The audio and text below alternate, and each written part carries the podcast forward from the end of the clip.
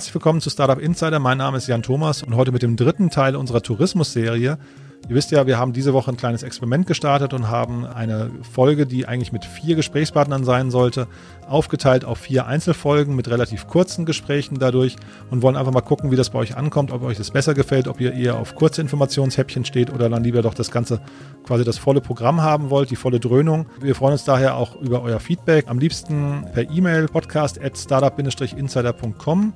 Ja, und heute zu Gast bei uns ist Lukas Zirker. Er ist der Founder und CEO von Midnight Deal. Ja, doch bevor wir loslegen, möchte ich euch gerne nochmal mit unserem Partner der heutigen Sendung bekannt machen. Und zwar ist das die smarte Buchhaltungssoftware Zefdesk aus Offenburg. Ich gehe zwar davon aus, den meisten von euch ist Zefdesk bereits ein Begriff, denn das ist ja auch ein Startup, das in den letzten Jahren sehr, sehr stark gewachsen ist. Eine tolle Erfolgsstory, mittlerweile über 100 Mitarbeiter und über 80.000 Kunden weltweit.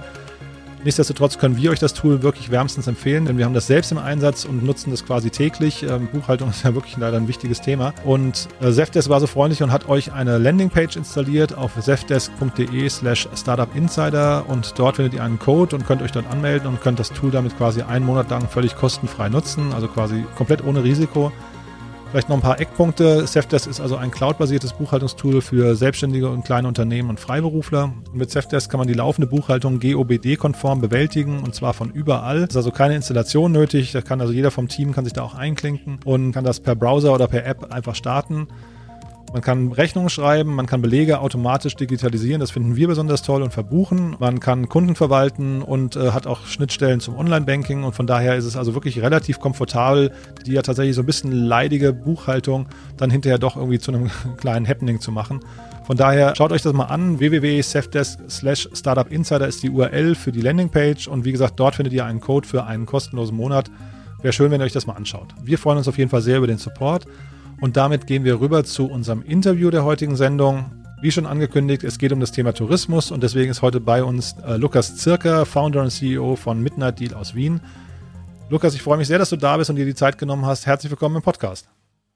Hallo Jan, Servus, freut mich sehr. Toll, dass du da bist, Lukas. Möchtest du dich mal vorstellen und vor allem Midnight Deal, äh, was ihr genau macht? Ja klar, also Midnight äh, ist eine Reiseplattform und wir erlauben unseren Usern, dass sie zu ihrem eigenen Wunschpreis verreisen können. Das geht so, dass der User einfach ja, auswählt, will er ganz normal äh, wie auf jedem anderen Reiseportal buchen oder hat er doch Lust, ein bisschen mehr zu zocken und kann dann auf einem Preisregler auf unserer Seite seinen eigenen Wunschpreis abgeben. Und mit etwas Glück nimmt das Hotel auch ganz niedrige Wunschpreise an, weil einfach wir durch dieses System den Angebot-Nachfragespalt am Tourismusmarkt schließen können. Mhm. Und gibt es da Vorbilder? Gibt es da internationale Vorbilder oder seid ihr auf die Idee gekommen? Ähm, es, gibt, es gab ein ähnliches Modell in Amerika. Eigentlich ist Booking.com so groß geworden, nämlich Priceline, aber mit sehr vielen negativen Sachen auch verbunden, Priceline. Nämlich dahingehend, dass man nie wusste, man wurde immer in der Schwebe gelassen. Man konnte dann zum Beispiel sagen, ich will nach äh, Manhattan fliegen und dann Vier-Stern-Hotel bekommen für 400 Dollar und zwei Nächte. Aber man hat dann nie ein richtiges Hotel gematcht bekommen, sondern man hat dann einfach die, alle, alle Vier-Stern-Hotels quasi in Manhattan haben sich dann um diesen User beworben und man war immer in der Schwebe, in welches Hotel geht es und was bekomme ich genau. Und auf das haben wir eigentlich angesetzt, haben gesagt, hey, das ist eigentlich für den User nicht gut, dass er nicht weiß, in welches Hotel es geht, welche Verpflegung dabei ist, welches Zimmer er bekommt und haben dann gesagt, dieser, äh, dieser Grundmechanismus ist super spannend, aber der User will heutzutage wissen, wenn er Geld für was ausgibt, wohin geht es denn genau und was ist meine Leistung. Mhm. Und wir wollen ja heute sprechen über die, über die Corona-Krise und äh, das Thema Tourismus vor allem in der Corona-Krise. Und mhm. ihr seid in Wien. Jetzt kann man sich natürlich eigentlich fragen, warum sprechen wir mit einem Wiener Startup? Aber ähm, bei euch gab es mehrere Parameter, die euch äh, total interessant machen, finde ich. Vielleicht möchtest du mal kurz erzählen, wie, wie ihr die Corona-Krise erlebt habt. Ja, genau. Bei uns äh, war das circa so, wenn du 200 km/h auf der Autobahn fährst und dann eine Vollbremsung machst. Äh, wir hatten direkt vor Corona die umsatzstärksten Monate. Wir sind äh, circa so im mittleren sechsstelligen Bereich an Umsatzvolumen. Ähm, und dann wurden wir komplett auf, ausgebremst auf Null. Und nicht nur das, sondern wir mussten eigentlich von einem Tag auf den anderen auch ungefähr 200.000 Euro äh, Stornierungen machen. Das ist für ein Startup sehr schwierig, weil Cashflow-mäßig es natürlich äh, da immer sehr knapp aussieht im Vergleich zu äh, mehr etablierten Firmen, die schon länger am Markt sind und da schon etwas mehr Cashflow ansammeln konnten. Ähm, wir haben dann eigentlich äh, Glück gehabt, dass wir eigentlich davor schon in Gesprächen waren wegen einer Seed-Runde. Die ursprünglichen Investoren haben dann eigentlich nicht mitgemacht, aber wir konnten dann neue äh, finden, neue verpflichten und sind da mega happy, dass wir da einen touristischen VC mit an Bord haben, der uns heute sehr stark als Business Angel auch unterstützt und sehr stark hands-on ist und eigentlich wir jede Woche zumindest telefonieren, einen Austausch haben und der auch versucht, ähm, wirklich uns da auch neue Kontakte zu bringen. Mhm, ja, ist schon spannend. Möchtest du mal vielleicht noch ein bisschen erzählen, wie ihr an diesen VC gekommen seid? Denn äh, wenn du sagst, die ursprünglichen haben nicht mitgemacht, dann habt ihr euch ja quasi komplett neu orientieren müssen und wahrscheinlich auch neu gesucht. Und äh, das ist ja in der Corona-Zeit nicht ganz so leicht, ne? Genau, das war insofern sehr schwierig. Wir haben eigentlich im Q4 2019 versucht, äh, die gesamten großen VCs anzugehen, auch in England und in Deutschland, wo wir einfach, glaube ich, noch eine Spur zu klein waren und auch eine Spur zu sehr in einer Nische, die, wo sich einfach auch viele VCs nicht so ganz auskennen. Travel ist halt doch natürlich eine riesengroße Branche einerseits, aber andererseits dieses In-Depth Know-how, ja, das hat dann halt doch eher ein Tourismus-VC, von denen es nicht allzu viele gibt. Und es war dann so eigentlich, dass wir ähm, einen Lieferanten hatten, der im Unternehmenskonstrukt ein bisschen mit diesem VC verbandelt ist. Und äh, wir konnten dann einfach den VC dann von uns überzeugen. Insofern, dass wir sagen, hey, lass uns gemeinsam die Krise überstehen, lass uns gemeinsam da durchgehen.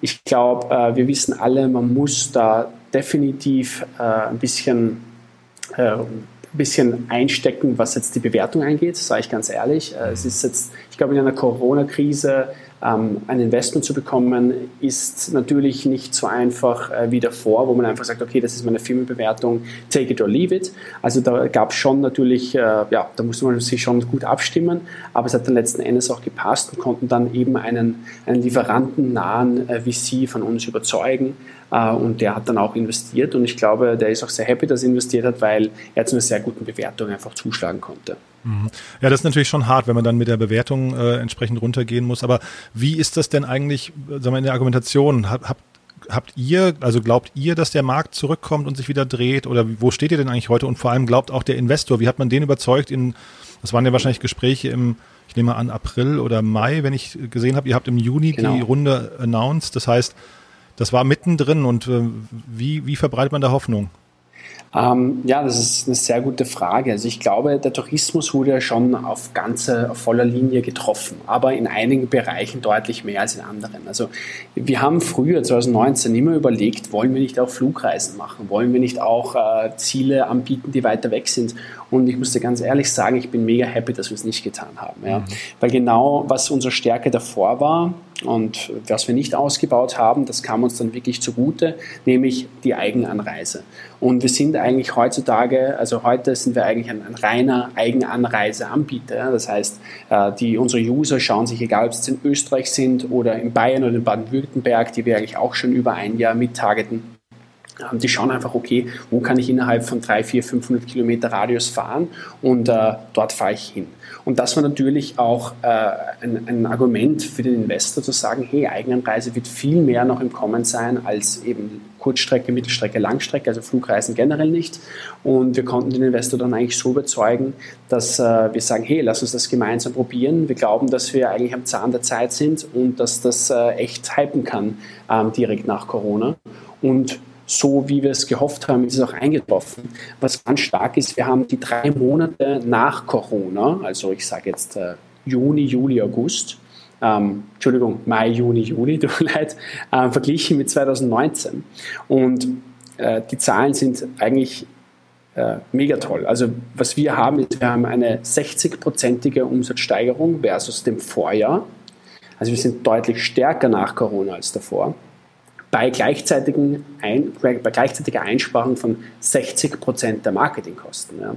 Und das spricht für uns und deswegen machen wir auch jetzt nochmal eine kleine Runde, einfach aus dem Grund, dass falls Corona in eine zweite Welle nochmal geht, dass wir drei, vier, fünf Monate locker überbrücken können und uns nicht unbedingt gleich über Finanzierung wieder Gedanken machen müssen. Mhm. Naja, wahrscheinlich ist ja euer Geschäftsmodell, also ihr kümmert euch ja, wenn ich es richtig verstehe, um die Leerstände. Ne? Das heißt, ihr versucht im Prinzip Hotels mhm. dabei zu helfen, Leerstände zu vermeiden. Äh, natürlich auch zu, zu ähm, sagen wir, vergünstigten Preisen. Aber wie ist denn da dein Blick auf den Markt gerade? Wie, wie geht's denn der, der Hotellandschaft? Und, und äh, siehst du da auch vielleicht auch schon einen Trend äh, hin zur Besserung generell? Also ich kann es eigentlich nur von unserem Zielmarkt sprechen, den wir ansprechen. Das ist Kroatien, Österreich und äh, südliches Deutschland. Ähm, hier gehen die Meinungen auseinander. Es gibt Hotels, die sind komplett voll gebucht. Also ich brauche jetzt nur in Österreich mal schauen an den Wörthersee oder auch an, im Salzkammergut, Region Salzburg. Da sind die Hotels sehr, sehr gut gebucht, eigentlich ausgebucht. Es gibt natürlich Regionen, wo jetzt äh, nicht unbedingt gleich der See daneben ist. Äh, die tun sich ein bisschen schwer. Aber ganz generell äh, gibt es meiner Meinung nach natürlich sehr viele Verlierer, aber auch einige Gewinner in dieser Krise. Also zum Beispiel der Wörthersee, der ist in Kärnten an der Grenze zu Slowenien. Ähm, der war die letzten Jahre lang echt schlecht gebucht und dieses Jahr konnte der endlich mal wieder ein mega Plus verzeichnen und sind auch richtig gut äh, ausgebucht. Ähm, schwierig. Der, Im Städtetourismus war zum Beispiel so, dass wir heute unser äh, Münchner Büro aufgemacht haben und äh, ich von gestern auf heute in Salzburg geschlafen ha habe.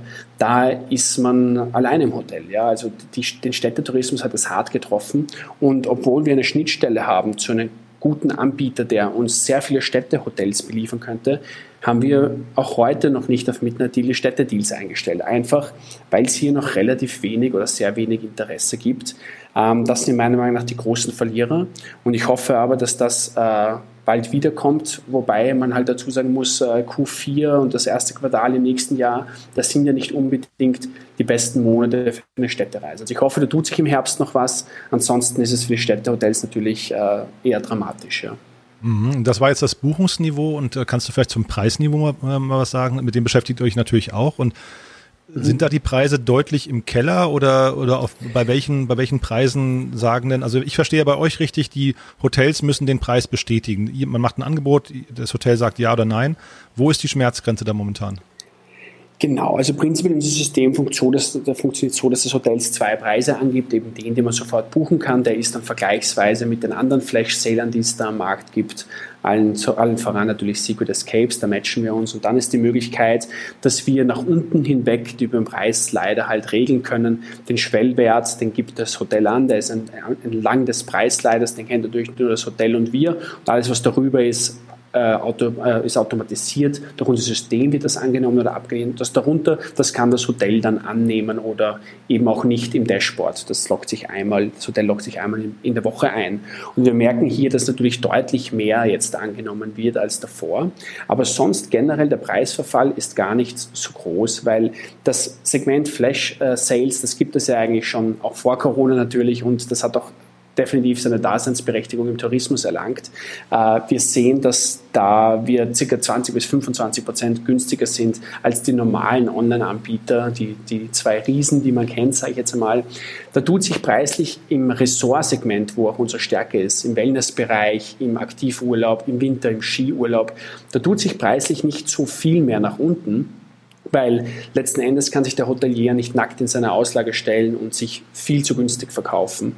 Ähm, und deswegen ist unser System auch aktuell so gefragt, weil wir einfach Buchungen abwickeln können, wo die Konkurrenz oder auch der Mitbewerb bei den Hotels nicht weiß, zu welchem Preis ging denn die Buchung über den Tisch. Und wo ich eher ein bisschen einen Preisverfall auch noch sehe, ist aber auch im Städtetourismus.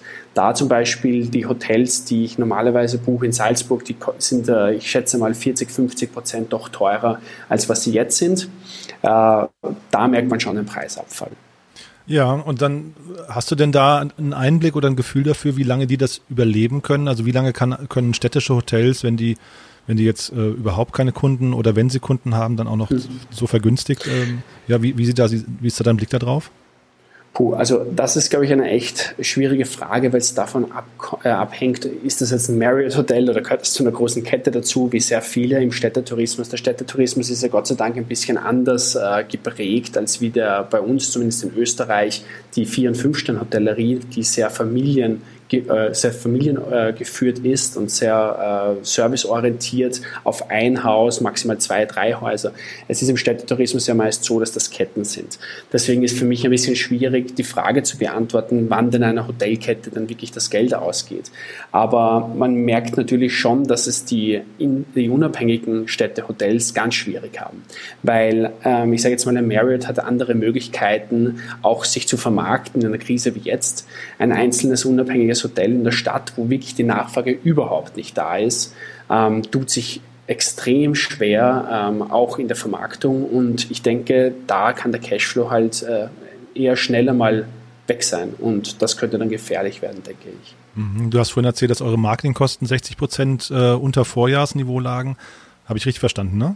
Mhm, ja. ja. Ist das nicht eigentlich für euch ein, ein wäre das nicht eigentlich ein super Argument, jetzt äh, irgendwie den kleinen Hotels zu helfen und zu sagen, man, man macht gemeinsame Marketingkampagnen speziell auch für bestimmte äh, Hotels, um da eben wieder, ähm, äh, was nicht, Frequenz drauf zu bringen oder ist das keine Option? Ja, ja, voll. Und das tun wir auch. Also was uns ganz wichtig war, ist, dass wir die familiengeführten Hotels vor allem unterstützen. Wir haben da ein Corona-Paket auch gemacht, so wie auch sehr viele andere Pakete dann natürlich auch heißen. Aber was, was das heißt das bei uns? Ein Hotel konnte sich oder kann sich nach wie vor bei uns online stellen und die ersten äh, drei Monate verzichten wir auf alle Provisionen bei den Geboten. Also jetzt nicht bei den Sofortkäufen, aber bei den Geboten und so wollen wir die Hotels unterstützen. Auch im Städtetourismus ist es das so, dass wir den Hotels gerne helfen. Wir müssen dann trotzdem abwägen, macht dieses jeweilige Hotel, zum Beispiel ein, ein Städtehotel unabhängig in, in Salzburg oder in Wien oder in München, macht es für uns Sinn, dass wir das anbieten und können wir das für minus 30, minus 40 Prozent des Marktpreises überhaupt vermarkten oder ist einfach wirklich null Interesse da? Weil wenn null Interesse da ist, dann tun wir uns ein bisschen, äh, tun wir uns natürlich auch schwer und können auch nicht zaubern leider. Mhm. Und jetzt ist für euch heute ein besonderer Tag. Du hast es gerade schon angesprochen. Du sitzt in München, erster Tag in eurem neuen Büro. Erzähl doch mal ein bisschen, was ihr da jetzt vorhabt. Ja, gern. Also es ist so, dass wir natürlich Österreich äh, schon ein bisschen im Griff haben, sage ich jetzt mal. Äh, umsatzmäßig haben wir ca. 70 Prozent in Österreich und 30 Prozent erst in Deutschland. Und Deutschland ist natürlich ein achtfach, zehnfach größerer Markt als Österreich. Das heißt, es gilt natürlich, äh, wenn, es, wenn es ums Wachsen geht, natürlich ähm, Deutschland zu erschließen. Und das schafft man besser von einem lokalen Office aus. Äh, wir sitzen da in München und ähm, haben dann ein Coworking oder ein Co-Coworking Space hier in, eben in München und von da aus lässt sich das Regionale viel besser ansteuern. Wir werden da auch im Herbst noch ein Event machen für, die, für, den, für alle Tourismuspartner und aber auch gerne ein Event für Kunden, wo wir uns ein bisschen als Markt und, äh, Marke und als Brand ein bisschen besser ähm, auch positionieren im süddeutschen äh, äh, Bereich und Genau, das ist eigentlich der Grund, warum wir München angehen. Wir haben hier eine Person sitzen, die Operation nur für Deutschland macht, ähm, einen Hoteleinkäufer und wir haben einen sehr hochkarätigen Business Development Manager für uns gewinnen können, der lange Zeit bei TripAdvisor war und äh, davor auch bei lastminute.com. Also in diesen Vierer-Gespann, sage ich jetzt, gehen wir auch vermehrt die nächsten Monate, Quartale auch Deutschland an. Also auch noch Expansion in der Krise, ist ja toll. Ne? Ähm, genau, ja, ja das, äh, wir werden das, genau, das Budget, was wir bekommen haben, das äh, werden wir natürlich großteils verwenden, um nach Deutschland zu expandieren. Ein Teil davon ging natürlich schon drauf, leider für die, äh, für die, äh, für die Corona-Krise, aber wir haben da noch ca. 60 Prozent, was wir jetzt für die Expansion am deutschen Markt verwenden können. Mhm. Und apropos liquide Mittel, da wollte ich dich nochmal fragen, ähm, ihr habt ja auch von der österreichischen äh, Wirtschaftsförderung oder vom Wirtschaftsservice dort habt ihr ja auch Förderprogramme bekommen für die Corona-Krise. Ne? Kannst du vielleicht nochmal äh, kurz erklären, wie das bei euch in Österreich funktioniert und wie unkompliziert, das las ich sehr unkompliziert ähm, mhm. und unbürokratisch, weil da äh, hapert es ja in Deutschland gerade so ein bisschen an den einen oder anderen Ecken. Vielleicht kannst du mal mhm. kurz beschreiben, wie das bei euch abgelaufen ist. Ja, also es ist so, dass wir generell uns bootstrappen konnten über äh, Förderungen schon äh, im Jahr 2018 und 2019, aber jetzt im Speziellen für Corona, die Förderlandschaft in Österreich ist da für Leute, die sich nicht auskennen, auch sehr unübersichtlich, sage ich jetzt mal, aber wenn man sich damit beschäftigt, eigentlich eine recht äh, unbürokratische, würde ich jetzt sagen. Zumindest hier auch der Ansatz beim Coronavirus. Leider hat sehr lange gedauert, bis dieser, es gibt da diesen Coronavirus-Startup-Zuschuss äh, von einer Förderstelle. Das hat sehr lange gedauert, bis der mal äh, stand, sage ich jetzt mal so. Das hat sicherlich zwei Monate gedauert äh, nach Impact von Corona. Aber das sehr Spannende daran ist, der hat sehr unkompliziert ausgezahlt. Und was der gemacht hat, ist, äh, der Zuschuss hat gesagt, hey, gibt es da Investoren, die unabhängig sind vom Startup, die da rein investieren und das, was sie da rein investieren, das verdoppeln wir. Und das geht bis zu, ich glaube, 800.000 Euro oder 600.000 Euro zumindest. Und wir konnten da sehr gut dann gleich ähm, das Budget hebeln.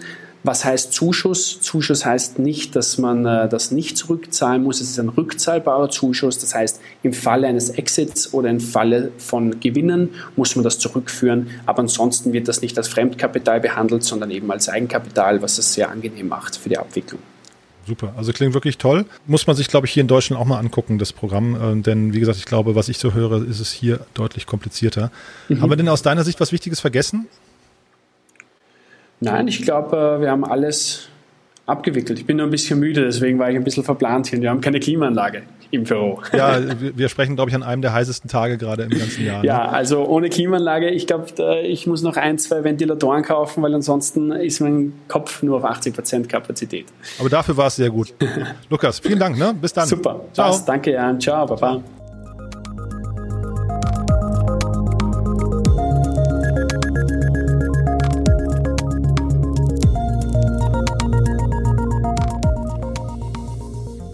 Das war also Lukas Zirka von Midnight Deal aus Wien und damit sind wir auch schon am Ende der heutigen Sendung. Ihr, ihr seht ja kurz und knackig das Ganze diese Woche. Wie gesagt, wir freuen uns auf euer Feedback. Äh, schreibt uns gerne podcast at startup-insider.com. Und äh, ja, ansonsten hören wir uns morgen wieder. Da ist Julia Warden von äh, Paul Kemper bei uns zu Gast. Sie ist dort Chief Operating Officer und hat wirklich eine Menge zu erzählen. Paul Kemper, kann man sich vorstellen, hat es in der Krise eigentlich relativ äh, gut erwischt, aber auch das hat seine Tücken. Von daher freut euch auf ein spannendes Gespräch mit Julia morgen. Kommt gut durch den Tag und wir hören uns morgen wieder. Bis dahin. Tschüss.